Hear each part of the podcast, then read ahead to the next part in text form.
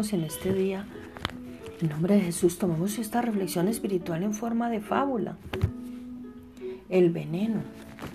La hija llega y le dice a su madre, mamá, yo no aguanto más a la vecina, quiero matarla, pero tengo miedo que me descubran. ¿Puedes ayudarme con eso? La madre le responde, claro que sí, mi amor, pero hay una condición. Tendrás que hacer las paces con ella para que después nadie desconfíe que fuiste vos cuando ella muera. Tendrás que cuidarla muy bien, ser gentil, agradecida, paciente, cariñosa, menos egoísta, retribuir siempre, escucharla más. ¿Ves este polvito? Todos los días pondrás un poco en su comida, así ella morirá de a poco.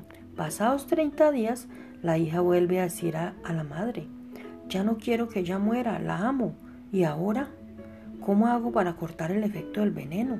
La madre entonces le responde, no te preocupes, lo que te di fue polvito de arroz, ella no morirá porque el veneno estaba en ti. Cuando alimentamos rencores, morimos de a poco.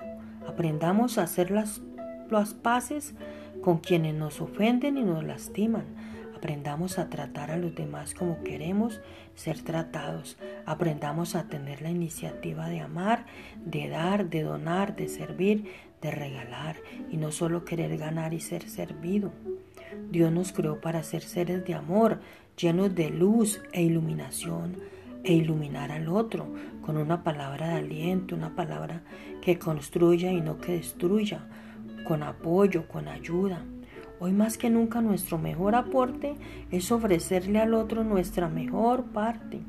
Dios nos bendiga cada instante en nuestras vidas abundantemente.